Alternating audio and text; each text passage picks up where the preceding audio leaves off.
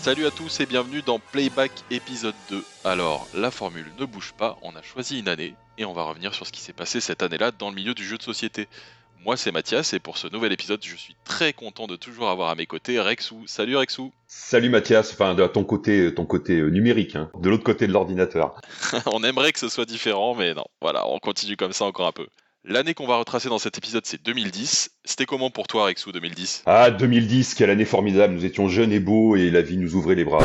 Non, en fait, 2010, euh, c'est pas une période, moi, où je, jouais beaucoup. En fait, j'ai eu un petit creux euh, entre 2008 et 2010. Je reprenais un peu mon activité. Euh, j'avais changé de boulot au début de l'année. Je jouais moins à cette époque-là. Et toi, ça t'évoque des, souvenirs particuliers, euh, Mathias? Bah moi, c'est mon premier Essen en fait, tout simplement. Ah, grand moment. On y était ensemble d'ailleurs cette année-là en fait. Oui. Je me souviens de, la sortie de Seven Wonders.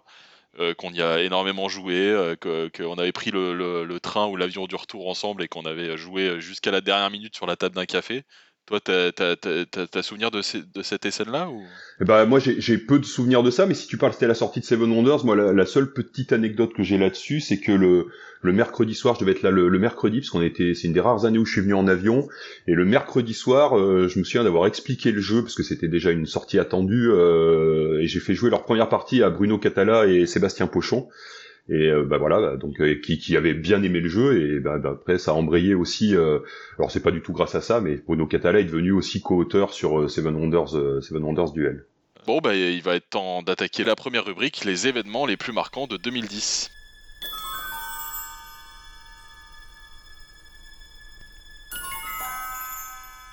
Et on commence avec un petit point presse, comme la dernière fois, et euh, on avait noté qu'en 2010, bah, Spielbox, la revue Spielbox, lançait sa version anglaise. Alors oui, je sais pas si on fera un point presse à chaque fois, mais là il se trouve que c'est intéressant, ça nous donne l'occasion de, de, parler de ce magazine là qui s'appelle euh, Spielbox, tenu par euh, Mathias Ardel depuis très longtemps maintenant. Je crois que Spielbox ça existe depuis 1981 c'est euh, sûrement le plus gros, enfin le plus régulier en tout cas des magazines de jeux de société allemands.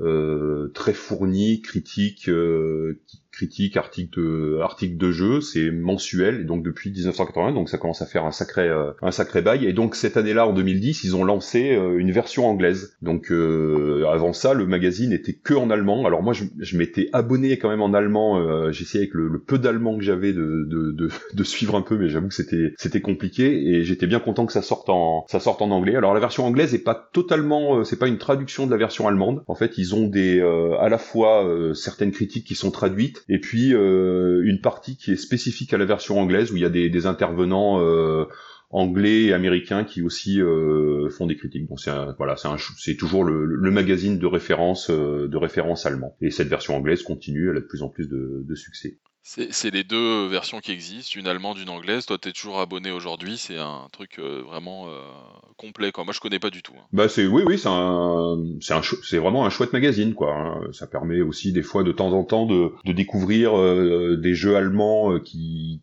dont on entend pas forcément parler en France parce qu'ils sont pas été traduits. Alors ça arrive de moins en moins hein, parce que effectivement euh, les jeux euh, s'internationalisent, mais euh, de temps en temps ça permet de trouver une petite perle à gauche à droite et, c'est chouette, c'est chouette pour ça. Et toi tu vas nous parler d'un autre magazine également, alors lui qui faisait son retour à l'époque. Oui, c'est Cassius Belli en fait qui revient en 2010. Alors c'est un peu compliqué Cassius Belli, enfin compliqué dans le sens où il y a eu beaucoup beaucoup de versions. C'est aujourd'hui un, un magazine de référence pour le jeu de rôle et ça l'a été de, à de nombreuses fois depuis 1980 en fait quand il a été créé. Il a été créé par, euh, c'est assez marrant de voir qu'il a été créé par Froideval en fait. Cassius Belli, c'est le scénariste des Chroniques de la Lune Noire. Moi je savais pas. Bah oui, bien sûr. Ouais, donc Froideval il partira travailler avec Gary Gigax sur des suppléments carrément de Donjons et Dragons euh, aux États-Unis. Et quand il partira, c'est Didier Gizrix qui est très connu qui reprendra le magazine. Le magazine va connaître plusieurs périodes et en fait en 2010 c'est euh, la version qui, qui va durer seulement un an euh, juste avant 2011, où c'est la version qu'on connaît encore aujourd'hui du magazine euh, qui fonctionne euh, plutôt pas mal. Et, sur cette version de 2010, il y avait une équipe, en fait, entre autres, hein, à, la rédaction, avec des noms du, jeu de rôle qui sont encore assez connus. Il y avait Arnaud Cuidé, qui est l'auteur du, jeu de rôle Metal Adventures, Emmanuel Garbi et John Grumpf, le Grumpf, qui sont les fondateurs de la maison d'édition toujours active John Doe. Ou encore Sébastien Sellerin qui est très impliqué, qui a été très impliqué dans les jeux de rôle Agon et Rétro Futur à l'époque, et qui est aujourd'hui à la tête de Brajlon Games, qui est la filière jeux de société de l'éditeur de livres Brajlon, Voilà. que, que vous aviez reçu à la radio des jeux. Exactement. Et ça, donc c'était la c'était la troisième incarnation de de Casus Belli, comme tu l'as dit, elle a pas duré longtemps. Alors moi, j'avoue que celle-là, je l'ai je l'ai complètement loupée. Et donc maintenant, c'est la c'est la quatrième qui existe depuis euh, bah, juste à juste après en fait, euh, et qui est éditée par euh, Black Book Edition, qui est un, qui est un éditeur de jeux de rôle. Ouais, c'est ça. C'est un magazine tous les deux mois. Je pense qui est qui est assez suivi en fait. J'imagine que il y a beaucoup d'abonnements, etc. Mais c'est vraiment voilà une une revue euh, mythique qui a accompagné l'âge d'or du jeu de rôle en France. Il y avait une étude à l'époque qui l'accréditait de 100 000 lecteurs, donc c'était fou.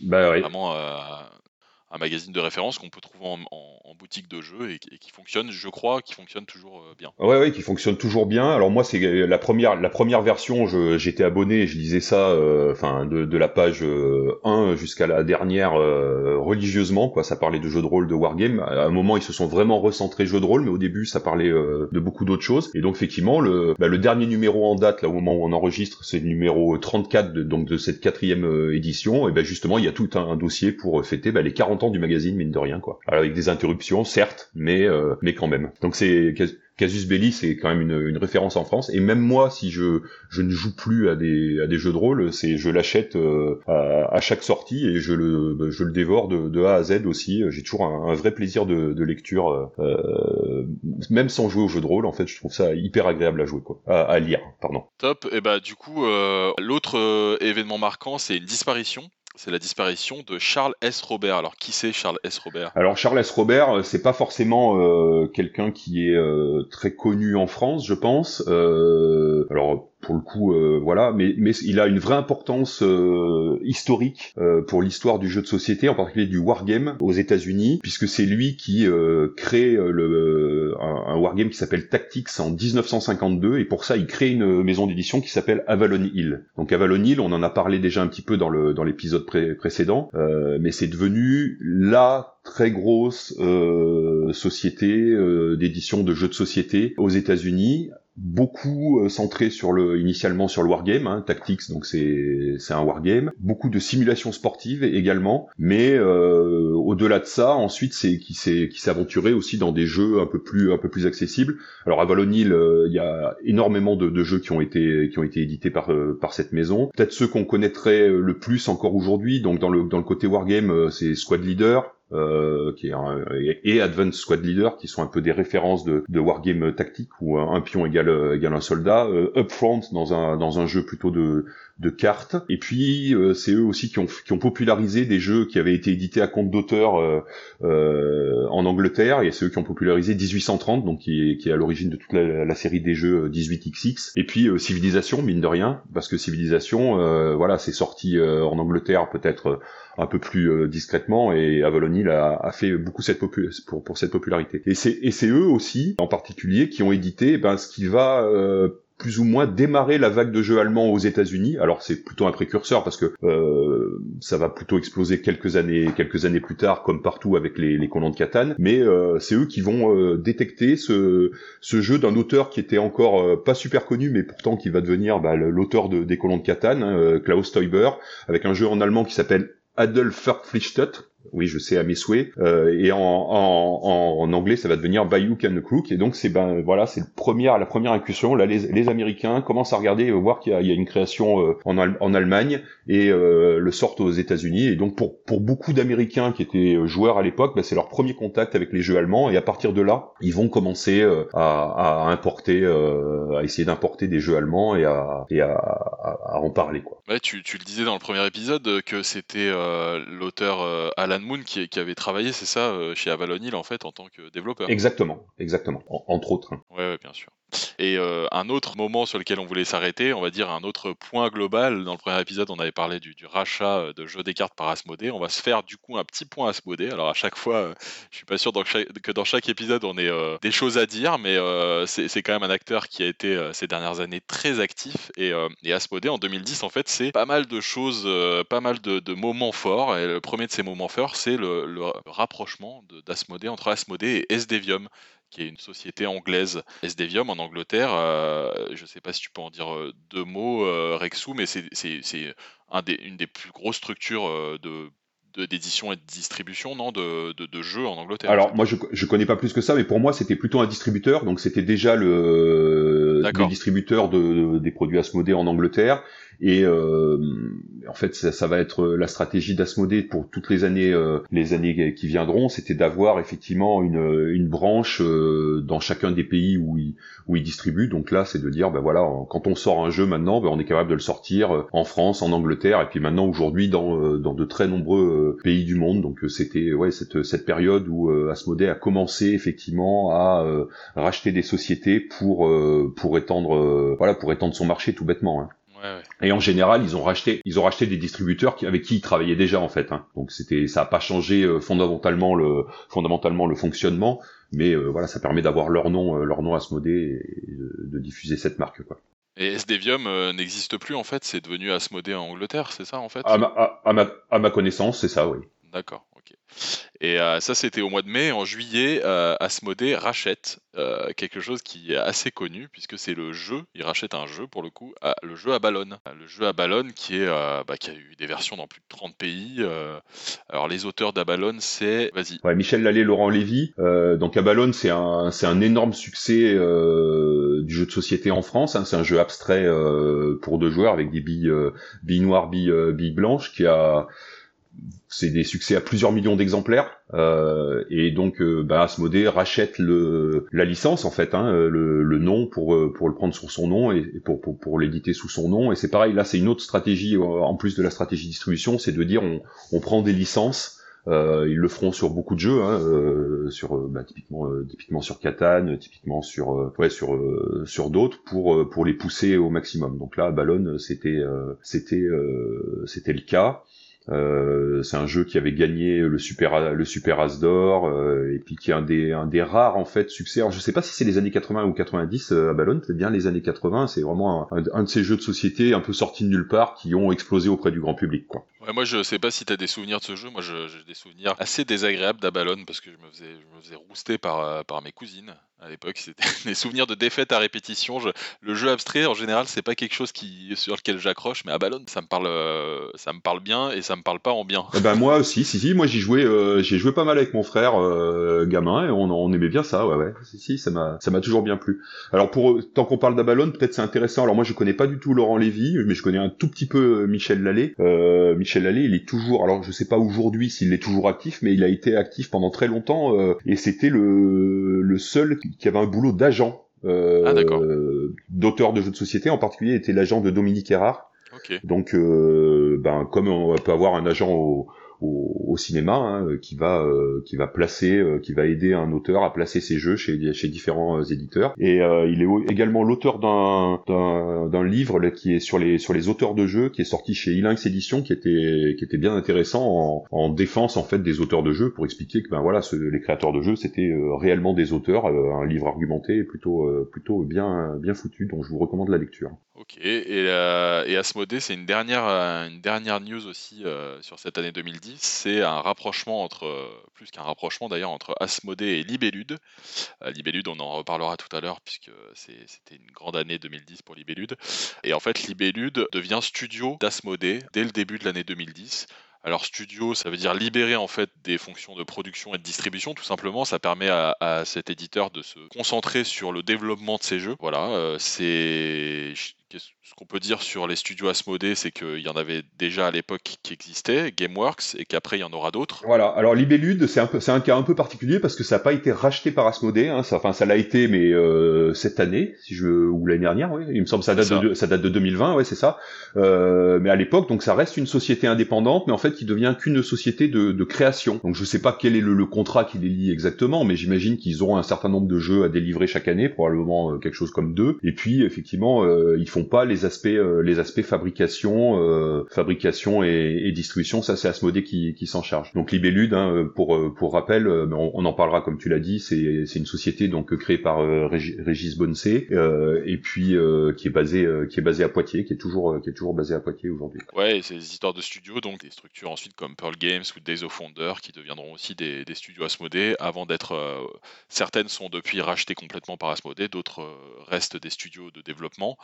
Euh, pour la petite anecdote, euh, quand, quand Libellude rejoint Asmodée comme ça en studio, bah évidemment, Asmodée reprend la, distribution et la diffusion de tous les jeux de, de Libellude, sauf bah, d'un jeu majeur qui s'appelle Dixit, qu'on va aborder tout à l'heure, qui restera pendant très longtemps distribué par Paille Édition, un tout petit distributeur-éditeur, et, auquel euh, Libellude a été fidèle pendant extrêmement longtemps, euh, puisque considérait que c'était aussi grâce à Paille Édition que que le succès avait pu se faire. Donc voilà. Exactement, exactement. Voilà pour les, news. On, voulait aussi signaler un, petit truc intéressant, c'est qu'en fait en 2010, il y a la sortie de Hanabi Ikebana d'un certain Antoine Boza chez un éditeur de jeux de rôle, les 12 singes. Bah oui, c'est juste pour, juste pour le clin d'œil, mais en fait euh, à l'époque bah, sort euh, ce, ces deux jeux en fait, hein, puisque c'est c'est Hanabi et Ikebana qui sont dans une petite boîte euh, en plastique où il y a juste la place pour pour deux jeux de cartes et ça sort dans une discrètement je dirais, euh, chez un éditeur de jeux de rôle, donc les 12 singes, qui fait a priori plutôt que du jeu de rôle, pas de jeu de société.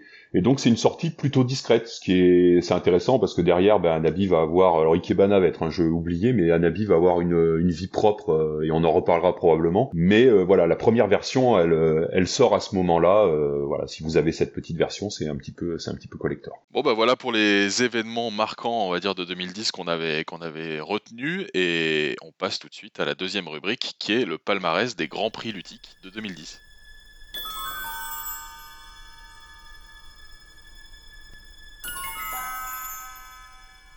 Et on commence toujours par celui qui reste comme le prix majeur, l'équivalent euh, de la Palme d'Or, euh, on va dire, dans le cinéma pour le jeu de société, non euh, Spiel des Jahres, le grand Spiel des Jahres. Bah oui, c'est à, tout seigneur, tout honneur, quoi. C'est effectivement le prix majeur. Et celui, le jeu qui gagne le Spiel des Jahres cette année-là, eh ben, on vient de l'évoquer, c'est Dixit, de Jean-Louis Roubira, euh, illustré par Marie Cardois, chez Libellude, justement. C'est, vraiment euh, un, souvenir, un souvenir marquant. Je pense que je suis pas sûr qu'il s'attendait, euh, à gagner le prix. Je pense qu'il s'y attendait pas. Il y a d'ailleurs une, si vous cherchez sur YouTube, il y a une petite vidéo de, Jean-Louis Roubira qui est en train de filmer la cérémonie. et en gros qui, qui lâche, qui lâche, j'imagine son téléphone. Je sais pas si c'est avec son téléphone qu'il filme à l'époque, parce qu'il entend son nom euh, en ayant gagné. Je pense qu'il s'y attend euh, absolument pas à, ce moment-là. Euh, Dixit, c'est effectivement un énorme succès un peu une surprise parce que effectivement euh, jusque là les jeux français ne gagnaient pas. Et, et ça va ouvrir une décennie euh, dorée en fait pour le pour le jeu de société français avec euh, avec des prix à n'en plus finir en fait quasiment un Spiel des sur deux va être va être d'origine francophone. Et dans les nommés va y en avoir énormément également. Et voilà donc c'est c'est un jeu je sais pas si on redécrit un peu un peu Dixit, mais euh, ce qu'on peut dire, c'est que c'est un jeu qui aura qui marque encore euh, aujourd'hui le, le, paysage ludique parce qu'il crée presque une nouvelle famille de jeux, les jeux à interprétation d'image, quoi. Exactement. Euh, voilà, il y, en a eu d'autres derrière, les, les Mysterium, Shadows Amsterdam. Il y en a eu d'autres chez Libellude aussi, qui s'est un peu presque spécialisé dans le genre. Oui. Wanky, Obscurio récemment, et puis chez d'autres éditeurs, on peut citer Detective Club. Oui. En plus des jeux à interprétation d'image, est-ce que c'est les premiers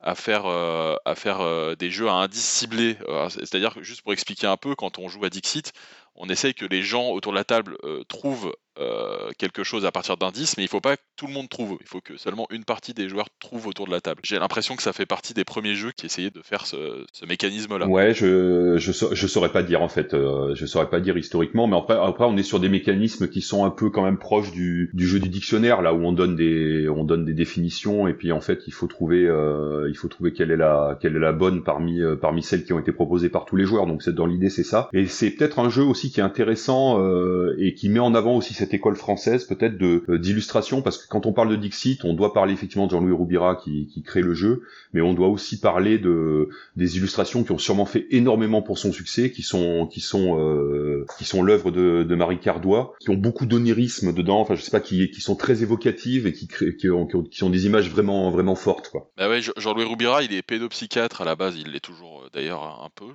Et, et c'est vrai que, que, cette création d'images, comme tu dis, qui tourne autour de, du rêve, vraiment vers, vers l'interprétation d'images, ça a été vraiment extrêmement marquant. Voilà. Sur, sur Marie Cardoua, il y a une anecdote qui est sympa, c'est que elle vient du milieu de l'illustration de livres jeunesse à la base, et elle avait l'habitude de travailler avec des droits d'auteur, qui était pas quelque chose qui était très répandu dans le milieu du jeu de société, voire pas du tout un illustrateur était payé au forfait, euh, et, ça continue peut-être comme ça d'ailleurs hein, pour la plupart des illustrateurs de jeux. C'est majoritairement le cas, ouais. Voilà, et, en fait Marie Cardoua, euh, à l'arrivée de Dixit, a, a, demandé à travailler avec des droits d'auteur, et bien lui en a pris, puisque entre un forfait euh, pour un nombre d'illustrations qui aurait pu être un forfait euh, conséquent hein, et euh, un pourcentage de, droits d'auteur sur, euh, sur des ventes de Dixit, je pense que c'est pas du tout la même chose. rétrospectivement, je pense qu'elle s'y est bien retrouvée. Elle s'est bien retrouvée, effectivement.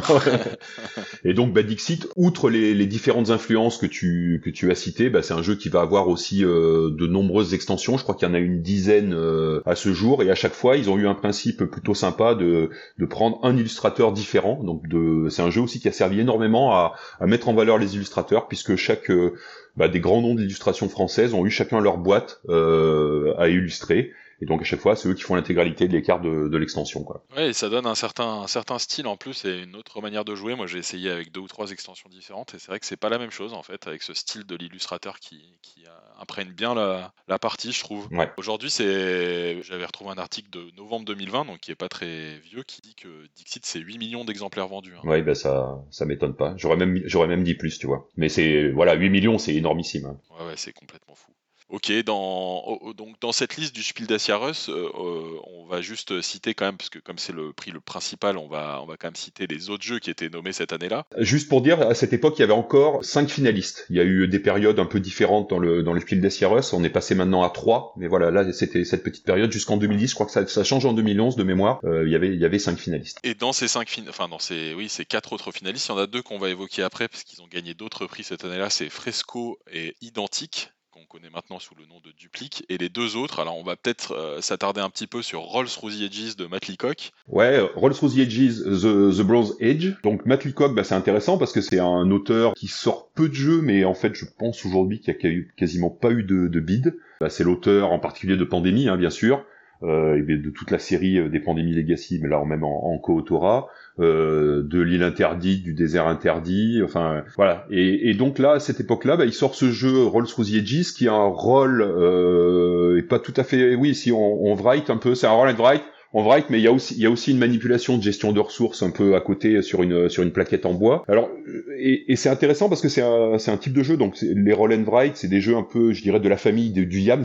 Hein, c'est voilà le en gros on lance des dés et puis on prend les résultats euh, pour euh, pour choisir euh, pour choisir des options. Alors je dirais pas que c'est celui qui a, qui a lancé la, la mode parce que je pense que c'est plus ça si je devais nommer un jeu ce serait plutôt Quicks qui va sortir quelques années plus tard. Mais en tout cas, à cette époque-là, ben, on n'avait pas, euh, moi, j'ai pas souvenir de jeux équivalents comme ça où on lançait les dés et on occupait les résultats. Donc c'est peut-être un, petit précurseur de cette mode qui est devenue euh, complètement euh, incroyable en fait depuis, ben, je sais pas maintenant, 4-5 ans, on, a des dizaines de sorties de Roll and Write par, année et peut-être que là, la première graine, elle est, elle est avec Rolls the Edges, quoi. Et ça reste un bon jeu, Rolls Through the Edges. Euh, on peut, euh, si vous tombez sur une boîte pas trop chère, vraiment, je vous, je vous conseille d'essayer, c'est très sympa. Très bon souvenir ouais, de partie. J'avais trouvé un petit peu euh, limité après une quinzaine de parties, mais bon, c'est déjà pas mal peut-être. c'est pas mal déjà. Euh, et le dernier jeu de cette liste, c'est à la carte, euh, qui est un jeu d'un auteur allemand. Voilà, Karl-Heinz Schmiel. Alors moi, j'ai pas, j'ai pas joué à la carte, donc c'est un jeu de, de basé sur, sur le thème de la cuisine. Euh, qui a eu son qui a eu son petit succès. Euh, et son auteur est intéressant c'est donc quelqu'un qui s'appelle Karl-Heinz Schmiel c'est c'est quelqu'un qui a euh, qui est là dès la création d'un éditeur prestigieux dont on a parlé dans le, dans le précédent épisode Antim Gluck qui a fait le développement de beaucoup des jeux de, de leurs jeux qui est l'auteur aussi d'un jeu peut-être un petit peu plus connu qui a eu une réédition l'année dernière qui s'appelle Dimmarer alors c'est quand même des jeux de niche hein, c'est un jeu très très gamer c'est un jeu long et avec un thème pas super euh, attrayant puisque c'est la politique allemande et il faut se faire euh, élire au, Parlement allemand, mais c'est un, vrai un vrai chouette jeu.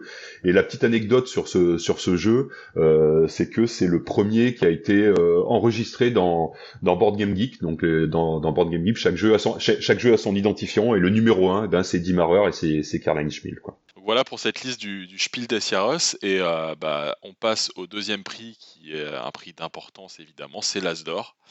Et l'Asdor de 2010, bah, c'est un jeu qui était sur la liste du Spiel et c'est identique.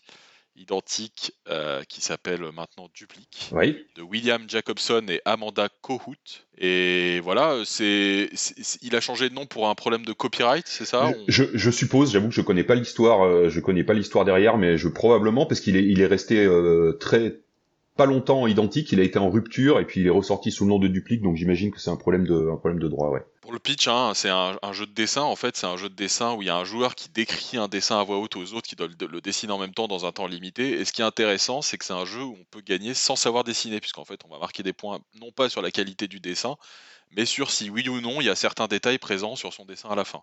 Euh, moi j'ai beaucoup joué de mon côté, j'ai trouvé ça vraiment agréable. Je, suis vraiment, je dessine vraiment extrêmement mal, c'est-à-dire que c'est terrible. À 36 ans, je fais toujours des bonhommes bâtons. je pense que j'arrive pas à faire beaucoup mieux. Et du coup, le jeu colle bien à mon niveau, donc j'en ai un bon souvenir parce qu'en jeu de dessin, euh, qui, sont des jeux qui plaisent assez autour de moi, euh, celui-là, j'arrivais à m'en sortir. Non pas que j'aime gagner, hein, c'est pas la question, mais juste au moins je suis pas ridicule, quoi. Et toi, t'as pas beaucoup joué? Non, non, j'y ai pas joué du tout. Comme je te disais, c'est une époque où je jouais euh, peu et euh, bah, voilà, ça fait partie des jeux. Euh, je suis passé complètement à travers. Je, je, l'ai jamais essayé. Et sur cette liste de l'Asdor, il y a un jeu qui, gagne le, le, prix du jury à l'époque. Alors, prix du jury peut-être deux mots sur le prix du jury. Euh. Bah, en gros, euh, le fait, le l'Asdor était devait élire un, jeu de l'année, quoi. Euh, donc pour qu'il pour qu'il y ait une tête de pont. Et bah, le jury, je pense, avait envie de se faire plaisir en, en, donnant un prix sur un jeu, voilà, qui sortait un peu de l'ordinaire, peut-être qu'ils avaient envie de primer, mais qui n'était pas aussi un jeu très grand public. Donc je pense que c'était l'idée du prix du public. Ça a été sur, du, du prix du jury, ça a été supprimé parce que ça manquait de, c'était pas très bien compris par le par la presse et ainsi de suite, donc on a, ça a été abandonné. Mais voilà, l'idée c'était ça, c'était de, mettre en valeur un jeu particulier euh, sur l'année, quoi.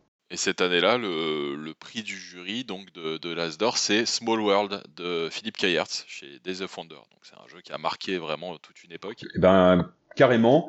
Alors moi je disais là en intro de la, première émission que quand j'ai repris le jeu de société au début des années 2000, ben des premiers jeux, je crois dans les vraiment trois premiers jeux que j'ai achetés, il y avait un jeu qui s'appelait Vinci euh, de Philip Kayert et Small World. C'est une excellente idée de réimplémenter ce, jeu qui était très bien, mais qui avait quelques petits défauts. Et pour le coup, Small World euh, les corrige quasiment tous, euh, à savoir en réduisant le nombre la durée de la partie, puisque là on a un nombre de tours fixe, en cachant, en trouvant des mécanismes pour cacher les, les, points de victoire parce que dans Vinci il y avait un petit problème. Qu'on voyait euh, il fallait arriver à 100 points donc euh, quelqu'un qui était euh, pas loin des 100 bah, tout le monde se liguait contre lui et du coup il n'y arrivait pas ça rallongeait les ça rallongeait les parties. Et puis en rajoutant un thème qui était beaucoup plus fun puisque là on passe sur un sur un univers heroic fantasy avec des nains des orques puis une patte graphique et une qualité de matériel bah, propre à, à, à des offenders et ça va être euh, évidemment un, énorme succès puisque c'est un jeu qui continue à vivre euh, et bien je pense jusqu'à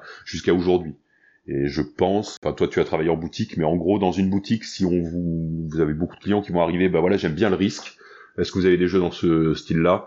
Je pense que ça reste toujours euh, la référence pour euh, pour dire bah voilà un petit jeu d'affrontement mais mais euh, aussi à l'allemande bah, Small World c'est un peu c'est un peu ce qu'il vous faut quoi. Ouais, c'est un excellent jeu, il y a une très grosse rejouabilité avec ce système de combinaison de peuple et de pouvoir. Comme tu disais, il y a les points de, les points de victoire cachés où chacun essaye de se faire oublier et attirer l'attention sur ses voisins avec beaucoup de mauvaise foi. Moi, j'ai des, des, très bons souvenirs de parties de Small World.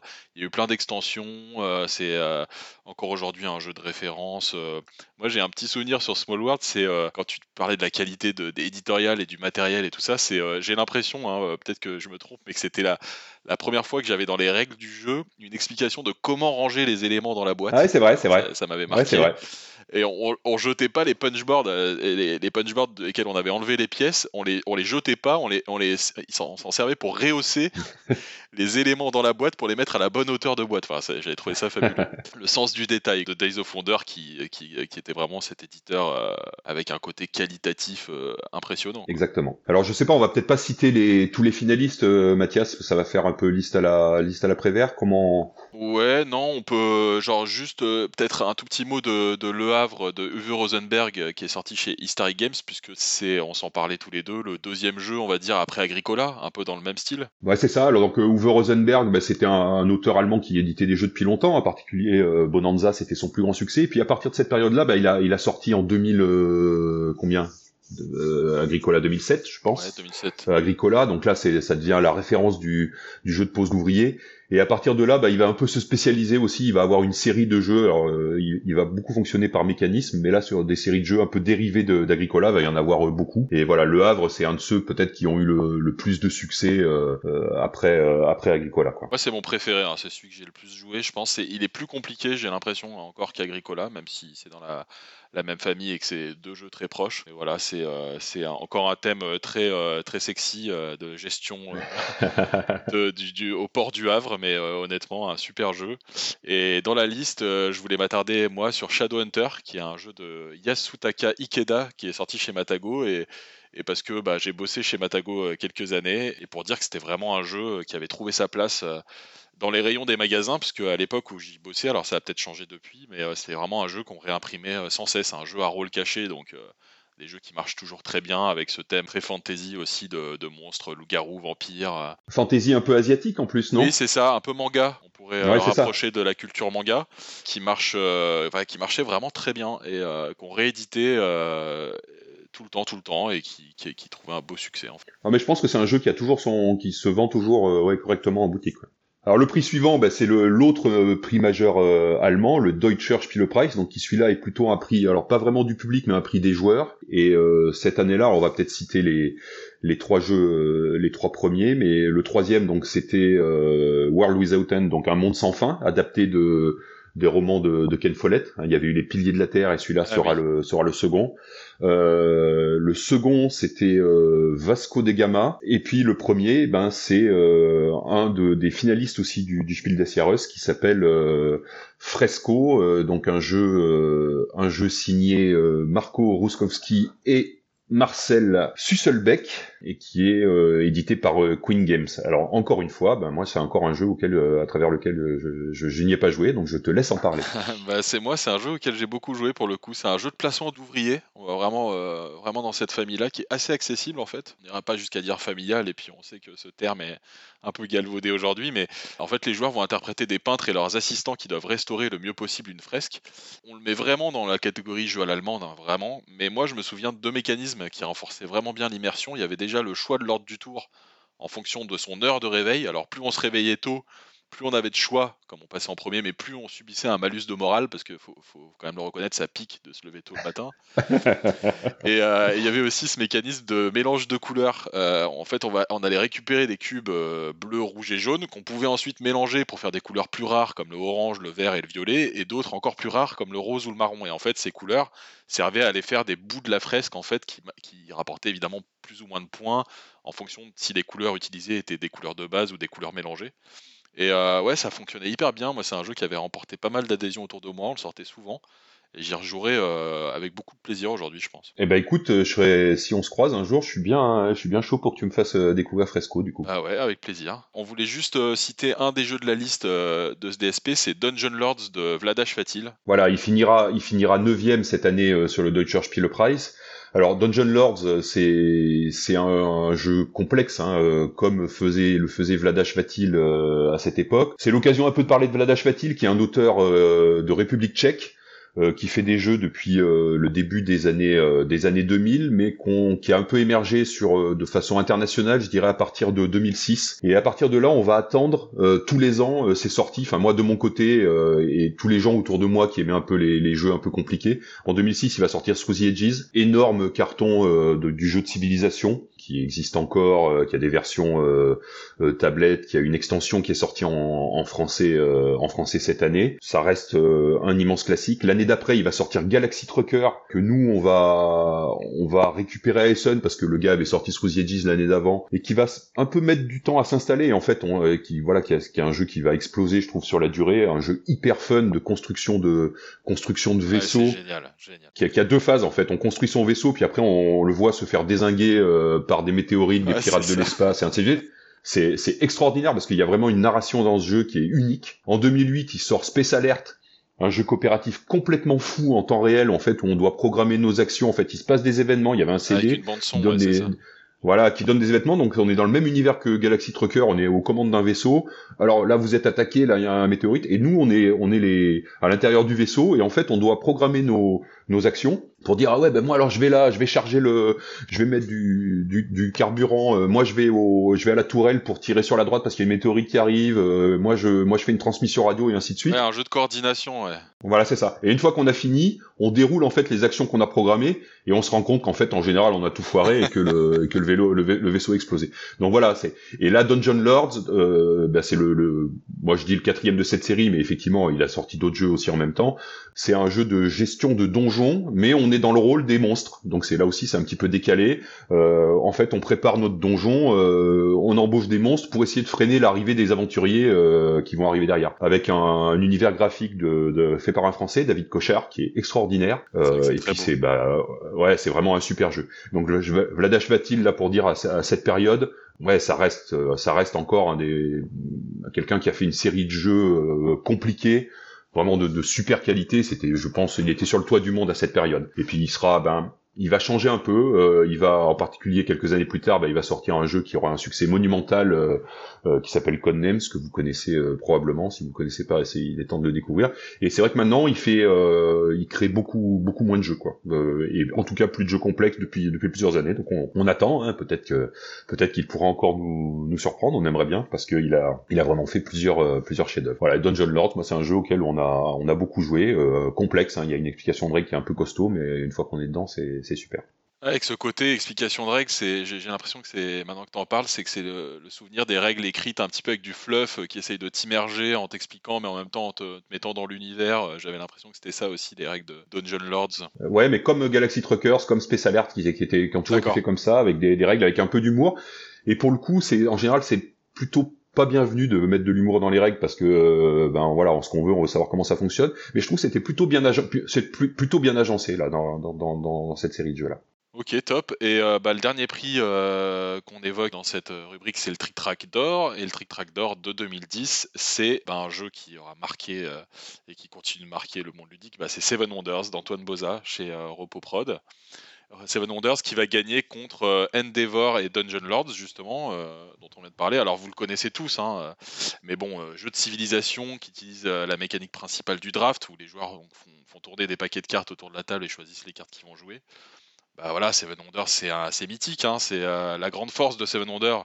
Je pense, tu me diras ce que, ce que toi t'en penses, Rexou, mais c'est l'absence de temps mort en fait. Hein. c'est le fait que tout le monde joue en même temps. Bah c'est l'idée. Antoine, euh, Antoine Boza avait déjà expliqué. Hein, le principe de base, c'était de dire, bah je veux, on fait un jeu qui joue, qui peut se jouer jusqu'à 7 joueurs, mais en fait où le temps sera pas plus que vous jouiez à 3 ou à 7, bah le, le temps de jeu sera le sera à peu près le même. Quoi. Et ce qui est intéressant dans Strict Track d'or, c'est peut-être que c'est, je crois, euh, le premier prix que, que va gagner euh, Seven Wonders. Il venait juste de sortir, hein, puisqu'il était sorti à Essen euh, quelques semaines avant. Ça fait d'ailleurs un peu polémique. Je me souviens à l'époque, beaucoup de gens qui disaient ah ouais ouais mais ouais, le jeu vient juste de sortir, c'est vraiment l'effet buzz. voilà, vous faites gagner, faites gagner le jeu. Il y avait déjà eu la même polémique sur Kelus quelques années avant. Et en fait, ben rétrospectivement, on voit bien que les jeux comme ça qui s'imposent en, quelques semaines, euh, voire en quelques mois, souvent c'est parce que effectivement ils ont quelque chose en plus. Euh, voilà, c'est le premier des prix que euh, bah, après la, boîte de Seven Wonders va s'en couvrir complètement jusqu'à la nouvelle édition parue cette année où effectivement ils ont décidé de repartir sur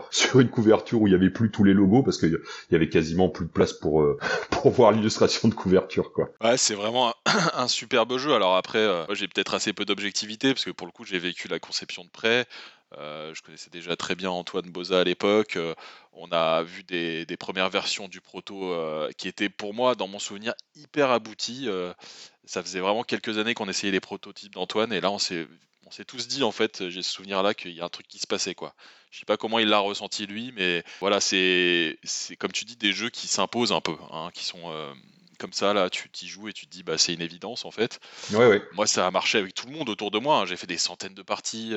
Euh, j'ai toujours énormément de plaisir à y jouer, à, y faire à, le faire découvrir. Peut-être en petite anecdote là-dessus euh, supplémentaire par rapport à celle que j'ai donnée en intro, euh, et c'est un jeu qui a résisté vraiment au balles. Alors déjà, il, avait été présenté, je crois, à Essen de l'année d'avant à Repos Production. Je crois qu'Antoine les avait, c'est eux qui l'avaient contacté en premier, et ils ont, je pense qu'ils ont compris tout de suite le potentiel du jeu. Ils l'ont, ils l'ont, ils l'ont pris tout de suite. Et, et c'est un jeu qui aurait pu vraiment être ruiné à sa sortie, puisque la toute première version qui était parue à Essen avait de vrais gros problèmes d'édition. Je sais pas si tu t'en souviens, mais déjà d'une part, euh, alors je crois que la première, la première première version, le premier tirage, donc il y avait 777 boîtes qui étaient sorties à Essen, était imprimé en Espagne. Je crois que c'était un, c'était un nouvel, euh, un nouvel imprimeur, au moins pour la partie ouais cartonnée. Et en fait, le moi dans ma boîte, je sais que c'était le cas de, quasiment tout le monde. D'une part, le, thermo, enfin qui était pas un thermoformage, mais c'était le, le, cartonnage à l'intérieur était complètement défoncé. Et puis euh, les, plateaux, je pense qu'ils venaient juste d'être imprimés ou je sais pas comment avait été fait le truc, ils étaient sous plastique et quand on enlevait le plastique, en fait, il se, il se mettait, je pense, à sécher, à gondoler. Il prenait une forme de boomerang. Enfin, c'était impressionnant. Les bords étaient se décollaient de 2 cm du, ouais, du, de la table, quoi.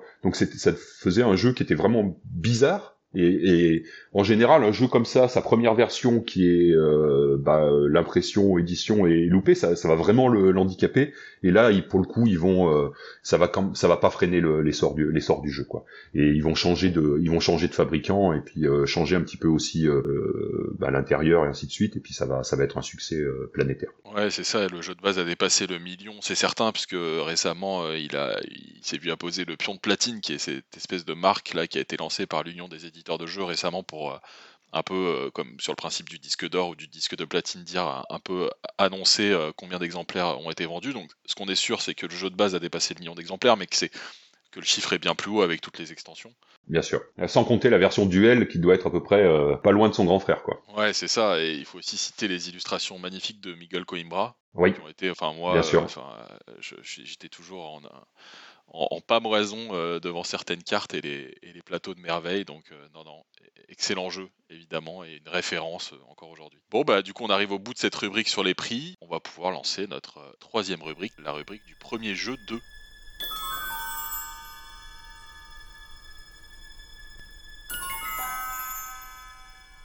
Eh ben oui, et puis c'est une rubrique riche. Alors on, va sûrement oublier des gens parce que chaque année se lancent plusieurs plusieurs maisons d'édition, mais on a choisi juste d'en sélectionner euh, trois rapidement pour leur faire un, petit coucou euh, de, des maisons d'édition qui éditent leur premier jeu cette année-là. Ouais, et la première qu'on a trouvée en fait comme euh, éditant son premier jeu, c'est Pearl Games. Alors on le citait tout à l'heure comme étant devenu un studio d'Asmodée. Et Pearl Games, en 2010, bah, c'est la sortie de, de 3, qui est, un, qui est le premier jeu de Pearl Games, qui est un, un jeu signé Sébastien Dujardin qui est donc le patron, euh, enfin le, oui c'est ça, le patron de Girl Games, Xavier Georges et Alain Orban, euh, voilà, trois qui sort en 2010 et, euh, et, qui ensuite Pearl Games va sortir des jeux qui auront quand même un, un, succès assez conséquent. Bah en fait Pearl Games c'est c'est quand même, oui c'est effectivement c'est une c'est une société qui a qui a sorti qui a du alors qu'il y a du poids au moins dans le, je, je sais pas en, termes de vente, je pense qu'il y, a eu, il y a eu quand même des, succès, mais c'est surtout un, un, éditeur important euh, dans le microcosme des, des, des joueurs habitués parce que c'est un des rares éditeurs français effectivement spécialisés dans le jeu plutôt pour euh, plutôt pour joueurs quoi. C'est quand même plutôt des jeux un peu compliqués. On avait euh, on avait Istari déjà et je dirais bah c'est voilà c'est la deuxième société qui est un peu sur ce sur ce même créneau avec des avec des jeux euh, plutôt un peu plus complexes. Alors ils ont fait un peu des allers-retours, hein, comme toutes les, il y a eu des jeux plus accessibles et ainsi de suite, mais voilà. Euh, et là, 3, bah, c'est vraiment le, le, lancement. Et peut-être une autre caractéristique aussi, c'est d'avoir des, des, choix graphiques très marqués, oui, que moi personnellement j'adore. Euh, je, je, trouve que c'est c'est toujours euh, très bien dans les jeux de société, mais bon, peut-être que c'est aussi euh, euh, bon, ça c'est des goûts personnels. Moi je trouve ça vraiment très bien d'avoir de mettre en avant ces, qualités artistiques, d'avoir des choses un peu décalées. Et ça, bah, 3 déjà c'est un c'est un, exemple pour ça. Hein, c'est un graphique pas du tout passe-partout, mais du coup c'est chouette d'avoir des trucs très tranchés. Et donc on peut peut-être citer quelques autres jeux euh, qui ont été sortis par euh, par Pearl Games. Euh, donc Tournée qui est plus ou moins une version jeu de cartes de 3 Deus, Dinkopolis, euh, l'auberge sanglante, Solenia et voilà, il y en a, il y a, y en a d'autres hein, bien sûr. Ouais, je suis d'accord. Ce parti pris graphique là, c'est vraiment euh, assez fabuleux et puis à chaque fois très différent et un peu adapté euh, au jeu. Voilà, il se refuse rien quoi. Il va quelque chose qui va renforcer un petit peu ce côté thématique, même si, comme tu le dis, c'est des jeux assez gamers, mais l'auberge sanglante, je me souviens notamment qui avait été assez fou en termes de révélation, enfin au moment où il avait été montré en ce, côté tableau presque de de Picasso, là, enfin, je sais pas, j'y connais. non, peut-être pas Picasso, mais bon. Non, non, mais ouais, c'est des, des, graphismes très particuliers, ouais. Et l'autre éditeur euh, qui sort son premier jeu en 2010, eh ben, c'est Monster Games avec euh, le jeu Gozu, Ouais, alors Monster Games, c'est une, c'est une société créée par euh, Emmanuel Beltrando, hein, euh, qui venait, alors euh, c'est quelqu'un qui avait travaillé déjà chez Asmodée, je pense, avant, et je pense qu'il était, il devait être salarié, salarié d'Asmodée, qui avait aussi sorti quelques jeux, et là donc il va éditer ce premier jeu Gozu. De Kim Sato. Voilà, de Kim Sato, ouais. C'est un éditeur qui va éditer euh, bah, plusieurs jeux aussi. Alors euh, bah, beaucoup d'origine asiatique, hein, pas mal de localisation. Mais au-delà de la localisation, euh, ça va être aussi des parts pareil, des parties pris graphiques. En particulier Gozu, il y avait vraiment ce que tu me ce que tu me disais quand on préparait cette boîte là qui était une véritable œuvre d'art. Bah, ça avait marqué, c'était une boîte contrairement où on mettait à chaque fois beaucoup de choses, des couleurs et machin. Là, c'était une boîte blanche avec juste le logo du jeu. Euh, et quelques petits graphismes vraiment épurés. À, l'époque, on comparait un peu ça à la boîte de, l'iPhone en fait chez Apple qui se lançait. En fait, on, faisait de parallèle entre les deux parce que Apple débarquait avec son iPhone avec cette boîte hyper, ce design très épuré. Bah, Gozu, c'était un peu ça, quoi. Le premier à faire une boîte euh, comme ça, euh, très épurée, qui marque du coup visuellement. Voilà. Alors Monster Games, bah ils vont, je pense leur gros leur gros succès, ça va être la localisation de Miniville, hein, euh, évidemment, qui, est qui est euh, qui est un, fantastique jeu euh, très grand public en fait avec des règles hyper simples et voilà qui va avoir qui vont ils vont faire leur, leur version française. Alors après j'ai pas bien suivi le, la fin de Monster Game puisque la, la société euh, en tout cas n'édite plus de jeux. Je, je suppose qu'elle est fermée puisque maintenant Emmanuel Beltrando a, a recréé une nouvelle qui s'appelle euh, Sorry We Are French. Et donc ben on peut considérer que Sorry We Are French c'est un peu la c'est un peu la, la suite de la suite de, de Monster Games voilà et voilà qui sort euh, qui sort maintenant deux deux trois jeux deux trois jeux par an euh, pareil avec des avec des vraies qualités des vraies qualités graphiques en particulier quoi. Et la dernière société qui en 2010 se lance, eh ben, c'est Ludonote. Ludonote, l'éditeur quelques années plus tard de Colt Express et qui sort cette année-là un jeu qui s'appelle Offrande de Cédric Lefebvre, qui est son, donc son, le fondateur de, de Ludonote, illustré par Pierrot. Et euh, voilà, donc euh, bah, c'est ce qu'on se disait en préparant l'émission. Donc c'est bah, c'est surtout Colt Express, en tout cas. Bah, oui, euh, voilà, c'est là. Je, alors moi, je, je connaissais pas Ludonote à l'époque. J'ai pas joué, j'ai pas joué à Offrande, euh, mais c'est beaucoup l'histoire de, de, de, ces sociétés. Euh, voilà, alors on voit que c'est c'est un un auteur euh, auteur éditeur du coup. Hein, Cédric Lefebvre, il va il va éditer son son propre jeu. Ils vont sortir euh, ils vont sortir quelques jeux, je dirais, euh, voilà, qui sont des, des, petits succès, plus ou moins gros succès. Et puis effectivement, l'explosion bah, dans la suite de Dixit, en fait, ça fera partie de ces de cette école française qui va gagner des Spiel des dans les années suivantes, qui va être un, énorme succès. Donc euh, Ludonote, voilà, c'est un éditeur qui qui existe toujours aujourd'hui, euh, peut-être un peu un peu plus euh, un peu plus discret, mais en tout cas, voilà, dix ans plus tard, en tout cas, l'aventure l'aventure continue. Ok, voilà pour en tout cas l'émergence de quelques maisons d'édition cette année-là en 2010. Et on se dirige tranquillement vers notre dernière rubrique qui sont bah, les jeux qui nous ont marqués sur l'année 2010.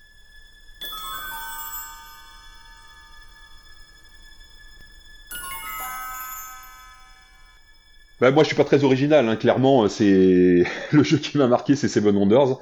On en a déjà beaucoup parlé. C'est vraiment le, le, jeu qui ressort de, de cette année-là. Euh, je vais peut-être parler quand même d'un autre jeu que j'ai, que j'ai, auquel j'ai beaucoup joué, euh, qui s'appelle Mr. Jack Pocket. Euh, de Ludovic Maublanc et, et, Bruno Catala, qui moi curieusement, je pense pas contrairement à beaucoup de gens, j'y ai beaucoup plus joué que, que Mr. Jack, donc c'est une version euh, pareil, c'est un jeu à deux joueurs, euh, c'est une version, bah, c'est un peu différent, mais on, on retrouve certains, certains mécanismes de des actions qui sont à qui sont à double face, l'histoire de euh, du jeu asymétrique avec Mr Jack qui doit se faire dévoiler euh, et puis bah, quelqu'un qui joue Sherlock Holmes qui doit qui doit qui doit trouver Mr Jack et dans un tout petit tout petit format.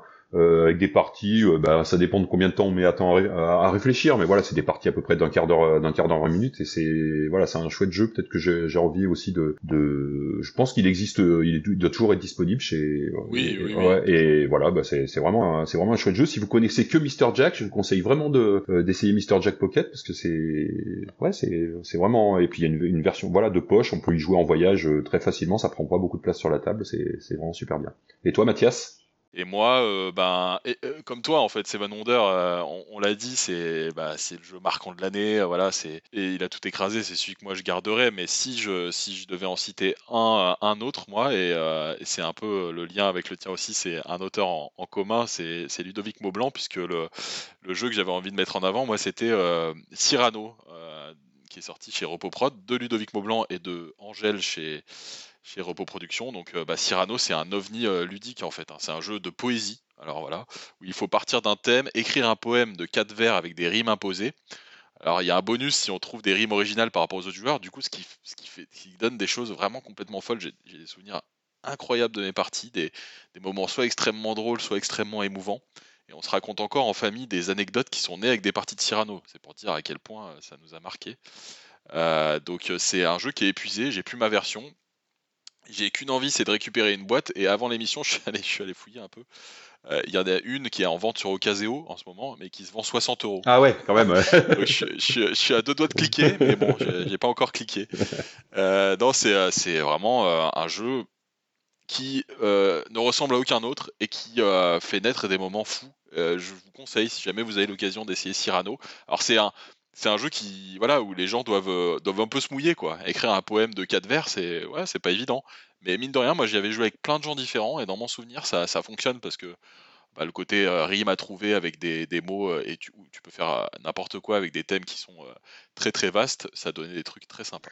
Bah moi je, n'y ai jamais joué, mais par contre je serais je serais assez tenté. Mais par contre j'avais vu des vidéos, je crois qu'il y en a une aux, aux rencontres ludopathiques là où on voit des gens déclamer leurs poèmes et effectivement on voit que ça ça rigole, ça rigole pas mal quoi. Je, je vois bien qu'avec le bon public, ça doit déclencher euh, vraiment des choses. Et c'est un jeu auquel, euh, bah, à la fois euh, leurs auteurs et puis leur éditeur croyaient énormément et qui effectivement a pas, enfin je pense, n'a pas fonctionné autant qu'il aurait pu. mais bon, c'est vrai que c'est c'est toujours des thèmes qui sont un peu compliqués quand il faut comme ça se mouiller. Moi, j'avoue que je, je, je, fais partie des gens qui ont, qui ont du mal comme ça à se à se, se, se, dévoiler, créer une poésie tout ça. Mais je, je vois bien comment ça peut être assez fabuleux quand on s'investit quoi. Et, euh, et, toi, du coup, tu, tu, voulais parler aussi de quelques jeux euh, peut-être un peu oubliés maintenant, qui, qui, qui, sont de cette année 2010 et qui sont à, à, remettre un peu dans la lumière, on va dire. Eh ben voilà, l'idée c'était aussi de éventuellement de, de, conseiller à ceux qui, qui jouaient pas encore beaucoup en, en 2010 quelques quelques boîtes qui pourraient aller aller rechercher. Alors moi je vais en conseiller deux. Le premier, euh, ça va être un jeu de Stefan Feld, donc euh, auteur allemand euh, qui a pignon sur rue, connu un peu pour ses jeux plutôt complexes avec des salades de points. Et moi ce jeu c'est quasiment, je pense, mon préféré de, de Stefan Feld. Il s'appelle Luna. Luna, je pense que c'est s'il y avait un prix du du, du, thème le plus what the fuck euh, de l'histoire des jeux de société allemands.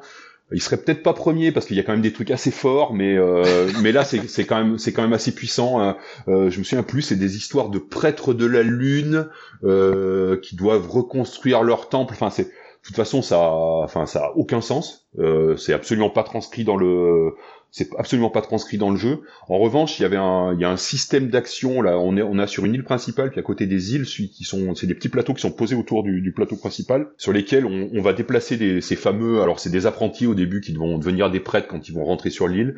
Euh, on va les déplacer pour faire des actions, les bouger d'une île à une autre il va y avoir des histoires de majorité, il y a des pions, des pions qui tournent, alors je sais plus ce qui c'est, là, il y a un alchimiste, je crois, je sais pas quoi, qui donne des pouvoirs, donc sur ces îles, donc il y a une, gestion de ces pions pour se, pour les, déplacer sur les bonnes îles, parce que sur des îles, il y a aussi, il va se passer des trucs pas terribles, donc on va essayer de, bouger, puis de les, sortir aussi, de les mettre, de, de, à la fois de les bouger, de les sortir de l'île pour faire des actions. C'est un jeu hyper riche, et euh, j'y joue euh, quasiment euh, avec le club de la jeu en société, on a en général, on se fait un week-end tous les ans. Et ben moi, c'est un jeu que j'amène tous les ans et quasiment je fais ma, partie. J'en ai pas fait là depuis deux ans, mais tous les ans je fais ma partie et je me régale. Donc euh, Luna de Stefan Feld, euh, chez un éditeur allemand qui s'appelle All Games. Euh, c'est un tout petit éditeur qui fait, qui a quasiment édité que des jeux de de Stefan Feld. Il a fait un, un Rosenberg au début, mais je crois que depuis il y a que des jeux de Stefan Feld. Cette année ils ont sorti euh, Bonfire. Ben voilà, Luna, c'est si vous aimez des jeux à thème, c'est vraiment pas ça. Par contre en termes de mécanique, moi je trouve que c'est quasiment euh, le meilleur de le meilleur de Stefan Feld. moi j'adore Stefan Feld vraiment. Roma, c'est incroyable. L'année du dragon, c'est fabuleux. Euh, les châteaux de Bourgogne, enfin voilà, il en a fait plein, et j'ai pas du tout, jamais joué à Luna, alors que je me souviens, j'avais très envie d'y jouer, j'ai jamais pu y jouer. Ouais, c'est un jeu qui est sorti, en fait, c'est un petit éditeur allemand, euh, je suis pas sûr qu'il y ait une version, euh, si, il y a peut-être une version anglaise, euh, oui, d'ailleurs, je me demande si moi, c'est pas une version anglaise que j'ai, mais voilà, et je pense que c'est un jeu qui a pas été réédité, à ma connaissance, donc euh, donc euh, oui, c'est un jeu moins populaire que d'autres de, ces jeux quoi. Euh, moi, celui qui a été un peu oublié et que j'aimerais bien remettre en avant, c'est un jeu qui s'appelle le jeu du fictionnaire. Alors le jeu du fictionnaire qui était sorti à l'époque chez chez Days of Wonder, alors alors que c'était des pour le coup un petit peu un contre-pied parce que Days of Wonder qui avait l'habitude de sortir une grosse boîte par an hyper quali voilà, euh, très, euh, très attendu, etc., sort ce petit jeu qui s'appelle euh, le jeu du fictionnaire d'Hervé Marly. Et c'est quatre en fait petits jeux qui sortent à l'époque en même temps dans un format paquet de cigarettes. Donc, qui était assez osé, un jeu. Ouais, c'est osé, peut-être, peut-être, peut-être pas dans le bon sens d'ailleurs, parce que je sais pas si associer, associer son jeu au paquet de cigarettes était forcément de manière marketing, un marketing super payant. Un peu étrange, parce qu'en fait, on peut dire paquet de cigarettes, mais il y avait un peu ça pouvait être paquet de pastilles euh, à la menthe et tout. Enfin, voilà, on savait pas trop ce que c'était.